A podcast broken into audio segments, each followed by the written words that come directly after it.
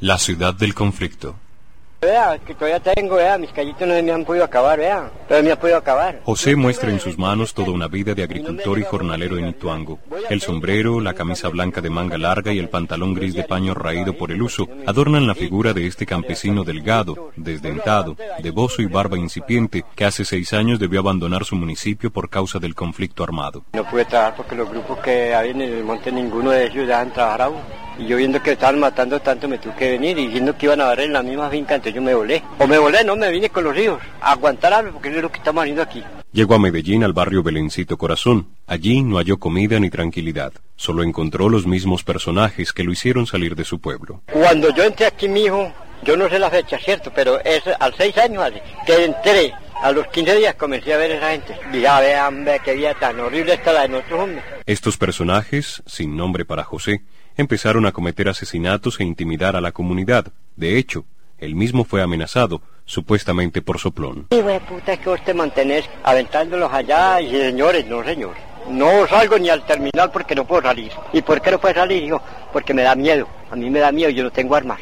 Y yo no soy de los que peleo, yo soy de los que trabajo. El barrio de José y otros 18 del sector centro-occidental de la ciudad se llenaron de milicias de las FARC, el ELN, los comandos armados del pueblo CAP y combatientes de las autodefensas ilegales. Las calles se convirtieron en campo de batalla. Maten gente, maten gente y los unos los otros se pegaban a candela fue a las 4 o 5 de la tarde y a la 1 o 2 de la mañana o, o a las 12 estoy en el día todavía peleando. La vida se hizo insoportable, comenta José, pero el 16 de octubre pasado, desde muy temprano, el estruendo de la confrontación alcanzó su punto más alto, como él mismo lo recuerda. Se puso en marcha la Operación Orión. Estábamos sentados en la casa en, adentro, todos, todos la recogidos ahí. Cuando llegó la ley ya eché en candela. Decían, vete a la del Carmen que barran con el barco.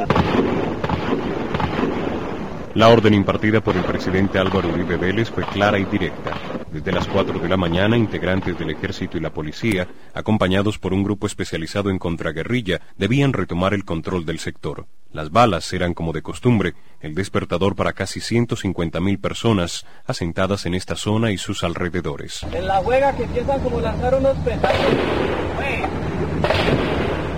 La serenata mayor para los habitantes de la zona conocida con el agorero número 13 iba increciendo y al promediar la mañana ya tenía el acompañamiento de helicópteros artillados de la Fuerza Aérea. La respuesta de los subversivos y paramilitares, con munición diversa y abundante, empezó a preocupar a las fuerzas legalmente constituidas que intentaban ingresar por los barrios Santa Mónica y Belencito Corazón. Varios pobladores fueron usados como escudos humanos por los grupos ilegales, mientras otros esquivaron los proyectiles para llegar a un sitio medianamente seguro que les permitiera caminar erguidos y dirigirse ese día a sus trabajos. Pero aún faltaba pasar el retén de las autoridades. colaboran con una requisa.